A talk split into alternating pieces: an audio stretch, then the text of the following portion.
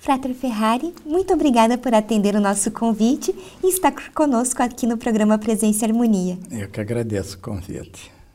Frater, como físico, quando que o senhor começou a se interessar pela física quântica?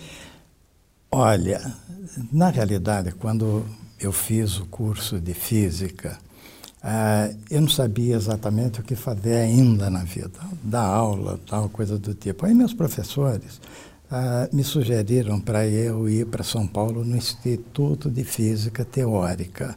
E lá eu fiquei um bom tempo estudando partículas elementares, onde se utilizava muito essa ferramenta de pesquisa que é a, é a física quântica, a mecânica quântica. Depois de um certo tempo, ah, eu fui para a Unicamp. E lá dei sequência nesse, nesse trabalho de aplicar física quântica em matéria condensada. Antes eu estudava partículas elementares como, e usei essa mesma ferramenta para estudar, uh, fazer pesquisa em uh, uh, matéria condensada. E nisso eu fiquei mais ou menos uns vinte e tantos anos trabalhando em cima disso, até me aposentar. E depois me ocorreu o seguinte: durante todo o tempo eu estudei a quântica, essa ferramenta que não tem dúvida que é poderosíssima assim, para estudar uh, o universo, estudar a matéria em si. E me ocorreu o seguinte: já com a liberdade de não ter que dar. Uh, não responder tanto assim pelas minhas atividades como acadêmico de uma universidade, eu comecei a pensar o seguinte: será que essa ferramenta não, é, é, não, seria, não, não, não, daria sustentação também para o ser humano, para as coisas do ser humano? Entende? Então, durante um bom tempo eu fiquei pensando nisso.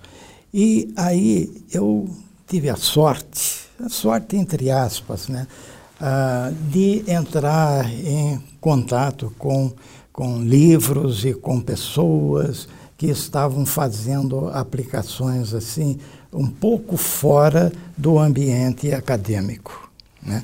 Foi daí que eu me interessei, assim, falo, poxa, olha, quântica, quântica pode estar relacionado com a, a, a, a, medicina tradicional, a quântica pode estar relacionada com a psicologia, a quântica pode comecei a perceber que a quântica poderia estar relacionada com uma série de coisas mais e aí quase que um trabalho assim autodidato quase não bem auto, autodidato mesmo comecei a me aprofundar nisso e ler muito e tá estou mais ou menos há uns mais de 10 anos nisso daí procurando essas ilações da física quântica com ah, ah, áreas de conhecimento né? E é muito interessante que ah, eh, eh, as pessoas que se envolvem em conhecimento, isso é uma tradição já do ser humano, que quando elas ah, se relacionam com ciência, elas se sentem mais confortável em desenvolver as ideias que ela está tendo. E a mecânica quântica se, se presta muito para isso daí, principalmente com as novas interpretações uh, dos conceitos quânticos através da consciência. E que ligação que a gente pode falar que existe, né, justamente entre a física quântica e a consciência? Isso. Logo que fizeram as primeiras sugestões, eh, não levaram muito a sério, porque a consciência não é nada, não, não tem nada a ver assim com matéria, entende? É uma energia extremamente sutil ou coisa do tipo, mas era bem assim numa concepção de mente e matéria, bem cartesiana. Agora, acontece que quando você entra com essa ideia de consciência, uh, a consciência atua so, sobre a matéria através, talvez até na minha concepção, através da mente, como sendo um atributo, vamos dizer, da consciência. Mas ao fazer isso, é preciso troca de energia, tem que ter uma sinergia nisso daí para que elas se comuniquem. Agora tem um, um princípio fundamental em, em, em, em, física, que diz o seguinte: a energia do universo é sempre a mesma. E aí não puderam levar em conta essa história de consciência, porque é, era estava muito separado, era muito cartesiano, entende? Mente e matéria. Só depois de um bom tempo, isso já na década de, de 80 do século passado, né? ou um pouquinho antes, que algumas pessoas que, que tinham familiaridade com misticismo, olha que interessante, é, é que começaram a perceber o seguinte: olha, vamos resgatar aquela ideia de consciência de que foi sugerida por Platão, sugerida na Cabala, sugerida nos Upanishads da cultura é, hindu.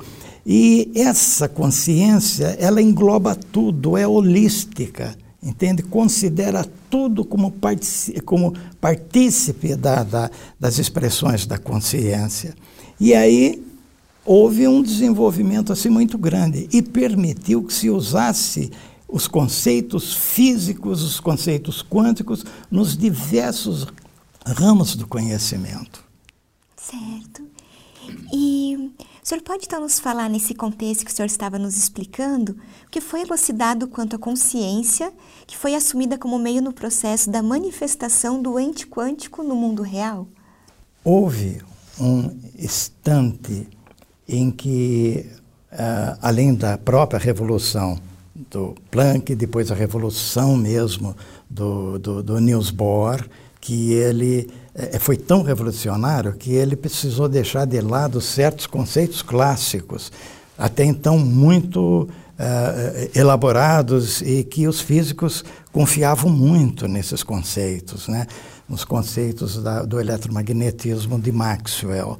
Mas precisou deixar de lado isso daí porque a, a quântica começou a evoluir como uma revolução mesmo na física. O próprio conceito de Niels Bohr de átomo de Niels Bohr é um conceito assim extremamente revolucionário que precisa deixar de lado muitas coisas que o Maxwell dizia, né? E, uh, e depois aparece ainda o Louis de Broglie, que era um filósofo, mas o irmão dele, o Maurice, uh, era um físico experimental muito conceituado, que mexia com física nuclear.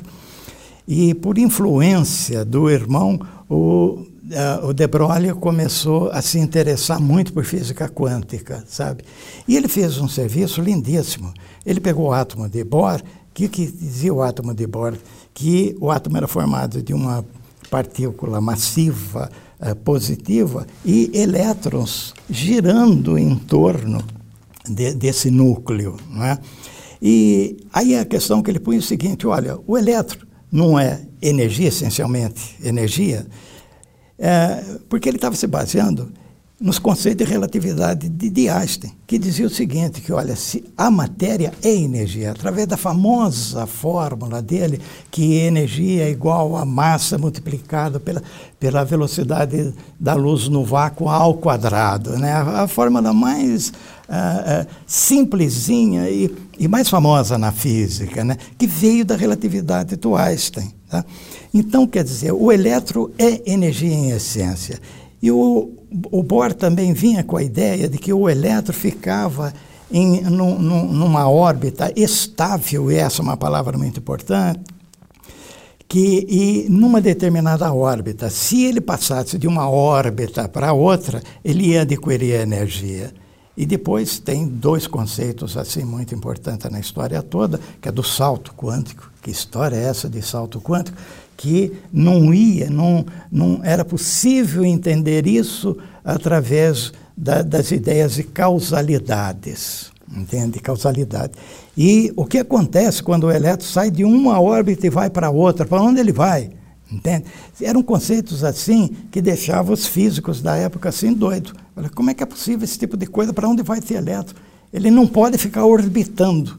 Pois bem, então esse era o, o, o átomo do, do, do Niels Bohr, que então entra na história o, a, o Louis de Broglie, que sugeriu o seguinte: olha, então vamos con con considerar que o elétron é essencialmente energia.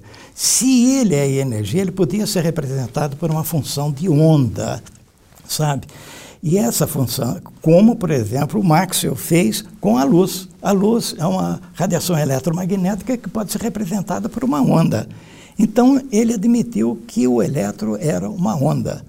Nisso estava junto aí o, o, o Schrödinger, que já fez toda uma teoria muito bem elaborada da mecânica quântica. Aí já, já passou ao nome de mecânica quântica. Né? Junto com essa teoria elaborada pelo, pelo Schrödinger, também teve o Werner Heisenberg. Só que ele desenvolveu uma matemática através de matriz muito difícil de trabalhar. E a matemática do Schrödinger era muito mais simples. Né? Pois bem, então desenvolveram essa ideia de que os entes quânticos eram ondas e poderiam ser representados por funções. Não essa onda que nós conhecemos de ondas assim, ah, ah, como por exemplo as ondas sonoras ou as ondas na superfície da água, porque ficava muito difícil a gente entender, porque eles estavam dizendo o seguinte: olha, essa onda é uma onda da matéria, mas que significa onda de matéria? Aí o Niels Bohr, junto com Max Born, eles fizeram uma conferência em Copenhague para discutir isso daí. E de lá saiu a ideia de que essa função de onda era uma função de possibilidades, uma função de probabilidades, que deixava o Einstein meio doido com isso daí. E que veio aquela famosa frase dele: Eu não acredito que Deus jogue dado com o universo. Mas não era exatamente essa característica, mas eh, ficou famoso esse tipo de coisa aí. Tanto no visível quanto no invisível. Entende? E daí deu oportunidade, inclusive, a se falar de não localidade quântica, que é uma das coisas lindíssimas. Isso que até o senhor pode nos explicar o que é não localidade é. quântica? Olha, antes vamos entender direito o que vem a ser a localidade, para depois a gente comentar a não localidade.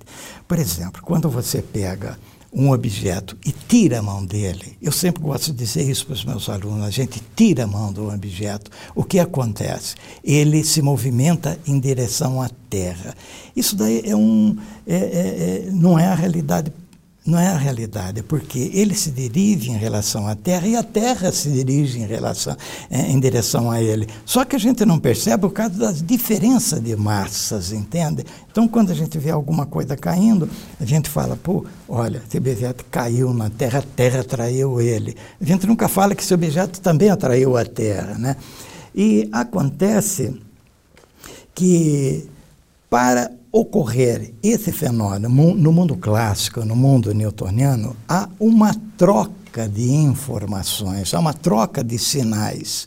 E você pode dizer o seguinte, que a Terra emitiu uh, uh, uh, um, tem um campo que atrai esse objeto, que é um campo quântico. Nunca ninguém ainda conseguiu determinar esse campo que, que cuja a, a, a, o, o, elemento fundamental dele seria os gravitons. Ainda não se conseguiu. Tá? A gente fala em fotos, em fônons, isso e aquilo, mas no caso da, da, da, da gravidade ainda não se, se conseguiu determinar esse negócio, mas está prestes a, a, a, aos físicos determinar esse tipo de coisa. Pois bem, esse é um processo local, porque há uma troca de informações.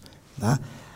O objeto está aqui, há uma troca de informações entre o objeto e a Terra, para que haja essa movimentação. No caso da, da não localidade, uh, que foi uh, uh, determinada em, 1900, em 1982 por Alain Aspect e a equipe dele, da, da, de uma universidade de Paris, de, da França, em que ele mostrou porque isso era um conceito quântico de que se você tiver dois entes quânticos, que eles estão relacionados entre eles, e se eles se movimentarem um em, direção, um, em, em sentidos opostos, por exemplo, esse relacionamento entre eles poderia ser uh, um par formado de um de, de um elétron com spin para cima e outro spin para baixo. Que, que, que, raio de coisa é essa? Deixa eu te explicar.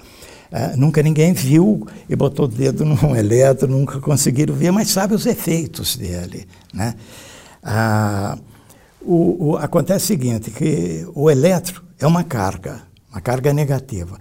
E se essa carga girar em torno dela mesma, aparece um campo magnético nela. Se o elétron girar nesse sentido, aparece um campo magnético num, num determinado sentido. Se ele girar em sentido oposto, aparece outro, outro, uh, outra direção, outro sentido, na mesma direção em outro sentido. Pois bem, o Pauli, esse é um princípio de Pauli, dizia o seguinte, que é possível que dois elétrons estejam no mesmo estado quântico se um tiver spin para cima e o outro tiver spin para baixo. E os físicos sabem fazer isso daí, fazer um par desse tipo e fazer com que eles uh, se distanciem até bastante um do outro. O fato interessante é o seguinte, que se houver o que os físicos diz, de, dizem, um colapso dessa função de onda que faz com que, então, o elétron, estando com o para baixo, esse elétron vai para o spin, é, é, fica com o spin para cima, e se imediatamente, instantaneamente, simultaneamente, ele vai com o para baixo. E isso daqui, aí você fala, pô, esse daqui não avisa o outro que, tava, que fez esse movimento? Não. Entende? Ele não, não, a troca de sinais. Isso também deixava o Einstein doido, entende? Ele, ele, ele falava para o pessoal que o pessoal precisava estudar um pouquinho mais de quântica, isso daí seria impossível, que é a própria teoria da relatividade. Né? É, a teoria da relatividade é uma das coisas mais lindas matematicamente que pode ter. Né? E ele morreu em 1955, achando, forçando, falando para os físicos que os físicos deveriam estudar um pouquinho mais de quântica, olha. E acontece que essa mudança aqui é feita com uma rapidez tão grande que não há chance de um sinal da luz sair daqui e até esse avisar esse outro elétron. Olha, eu mudei, tá certo? Não há, porque é muito mais rápido do que a velocidade da luz, que é 300 mil quilômetros por segundo. É um negócio de doido, e não dá tempo dele fazer isso. É isso que é não localidade quântica. Certo. E, Frater, essa consciência que nós falávamos, né, assumida pela física quântica, traz recursos para relacionar a ciência moderna e a espiritualidade? Com certeza. Aí que está também a beleza da coisa. Ah, acontece que no caso da espiritualidade, muito dos, dos conceitos dela ah, exigem uma abstração muito grande e que, em princípio, você fala, ah, bom, essas, se você for um pouco cartesiana, você fala, bom, essas coisas acontecem lá em cima, numa outra dimensão, aqui a dimensão é outra. E acontece que nesse conceito de consciência não existe mais essa fronteira entre, entre o mundo uh, invisível com o mundo visível. As coisas estão totalmente relacionadas, entende? E na espiritualidade, isso é fundamental para que você possa relacionar as coisas de outros planos com esse plano. Veja o conceito de, uh, de, de dada pela da, de consciência uh, que nós até Rosa Cruz usamos. Né?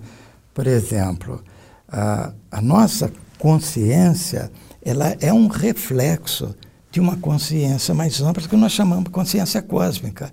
E nós temos uma consciência uh, individual e, e, usual, que nós precisamos usar dela. Se eu digo assim, puxa, eu estou vendo toda essa luz aqui, aqui eu estou sentindo uma certa temperatura, eu estou usando essa consciência para eu né, manifestar, para eu uh, me localizar, para eu dar respostas a esse ambiente que eu estou. Né? Eu preciso disso daí. Mas acontece o seguinte, que essa consciência é, uma, é, é, é um reflexo de uma consciência mais ampla. E nós já ouvimos diversas vezes, e isso está aí nos escritos sagrados, que nós somos a imagem e semelhança de um ser superior. Olha, a imagem e semelhança não é na forma, lógico que não é. A gente não cabe, não, não, não, não, não, não, não faz dessa afirmação absurda. E essa semelhança é outras coisas. E por que não a consciência? Sim. É? Verdade. E, Frater, quando nós conversávamos antes, o senhor comentou que a física quântica hoje é muito importante, até mesmo por algumas questões da psicologia junguiana, como, por exemplo, a sincronicidade. O senhor pode nos explicar um pouco a, respeito? Olha, aconteceu um fato muito importante. Eu acredito que seja por volta de 1900 e 1940, por aí assim. Desculpa que uh, o Wolfgang Pauli, um dos físicos uh, muito importantes do desenvolvimento da quântica, ele, talvez até por um trabalho excessivo, ele se sentiu assim com umas certas dificuldades, porque é muito comum e quando a pessoa se envolve muito profundamente e não consegue ver a solução para determinados problemas, a pessoa fica assim. E o Pauli acabou acontecendo, se envolveu até com, com, com, com, a, com álcool, sabe? Então, o que, que ele fez? Ele também, ele era suíço, uh, procurou pelo Jung. E Jung é aquele sistema de psicanalista, né, de psicólogos, deita aí nesse divã, conta teus sonhos, tal, tal, tal. E foi. E aí o Jung começou a perceber que muitas das coisas que o Paulo falava, inclusive de quântica, ele chamou muita atenção dele. E conta a história que ele falou assim: o, o Paulo, senta naquela cadeira aí, vamos conversar de ciência agora, e que a minha a, assistente lá, vai, você vai contar os, os sonhos para ela. Isso que foram mais de 400 sonhos lá, né? Pois bem, o, o, o, contato, a troca de ideias foi tão interessante que eles chegaram a, a, a publicar livro. Tem um livro dele, tá, do Pauli e do Jung. E nisso daí, o Jung vinha pensando no inconsciente coletivo e na sincronicidade há mais de 20 anos. A palavra sincronicidade, quem, quem, quem, quem uh, uh, usou ela pela primeira vez foi o Jung, tá certo? E, e inconsciente coletivo. Ele falou, eu não consigo, ele não, ele estava muito enrolado nisso ainda. Quando o, o, o, o, o Paulo começou a falar dos conceitos quânticos, ele começou a ver que as explicações poderiam estar aí, que existiam sempre causas e efeitos nas coisas, mas às vezes essas causas não, ficavam muito aparentes nos, no mundo ah, no mundo material. Mas ela, e essa é uma sugestão, inclusive, do, do frater Ralph Lewis, quando ele fala de alquimia mental, se não me engano, nesse livro dele, que eu também passei assim, pensando muito nessas coisas. E falo, pô, como é que é possível ah, haver o colapso quântico das possibilidades que tem na consciência universal e esse colapso fazer com que essas, esses entes quânticos se manifestem no mundo real, no nosso mundo material. Como que isso é possível, sabe?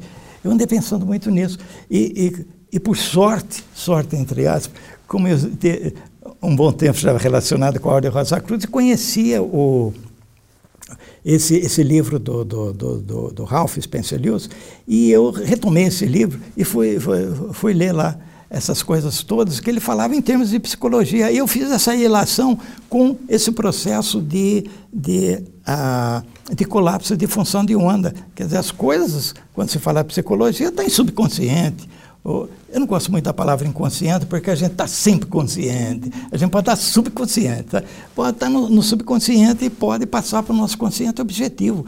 Como que se dá esse tipo de coisa? Então, aí é que eu tive, assim, me deixou assim mais à vontade. Falei, puxa, olha, um processo de colapso quântico que os físicos gostam e falam tanto, está relacionado com isso. Quer dizer, da consciência como possibilidade, ela vem a, a, a, a se manifestar no mundo real, desde que você faça a, o, o, o encaminhamento correto. É como eu gosto de dizer para os meus alunos, é o seguinte, é, que você estabelece um diálogo com a natureza. Se você quer saber, olha, se eu tiro a mão desse objeto aqui, eu estou entrando em diálogo com, com, com, a natureza. Se eu tiro a mão, o que, que, a, que, que, a, que a natureza vai me responder? A natureza vai me responder o seguinte: olha, essa bola, esse corpo, esse objeto vai se movimentar na direção do centro da Terra. Então, esse daí é um diálogo que a gente faz. Tá certo? A mesma coisa é quando você tem um, uma questão quântica e você estabelece um diálogo com a consciência cósmica, consciência unitiva, fundamental, universal, dê o nome que for lá, nas mais diversas culturas, mas eles sempre usam. E quando você faz isso com uma intensidade suficiente, essa palavra intensidade é do Ralph, entende? então há a possibilidade de você receber uma resposta e as coisas acontecerem no mundo real. Porque lá a consciência, ela tem todas as informações possíveis e ela é capaz de fazer todas as associações. E ela faz num estado trans, uh, uh, uh, no, no, transcendental, quer dizer, onde não tem espaço e onde não tem tempo. Isso é tudo que a sincronicidade gostaria. Porque nessa consciência quântica não tem antes e depois, porque ao você falar em antes e depois, é importante na causalidade, você precisa de tempo, você precisa de espaço. Lá não tem isso. Todas as coisas são ao mesmo tempo. Não tem passado, não tem futuro, tudo é o agora. Frater Ferrari, muito obrigada por compartilhar todo esse conhecimento conosco hoje. Eu que agradeço a obrigada. tua paciência de ouvir eu. Imagina, muito obrigada.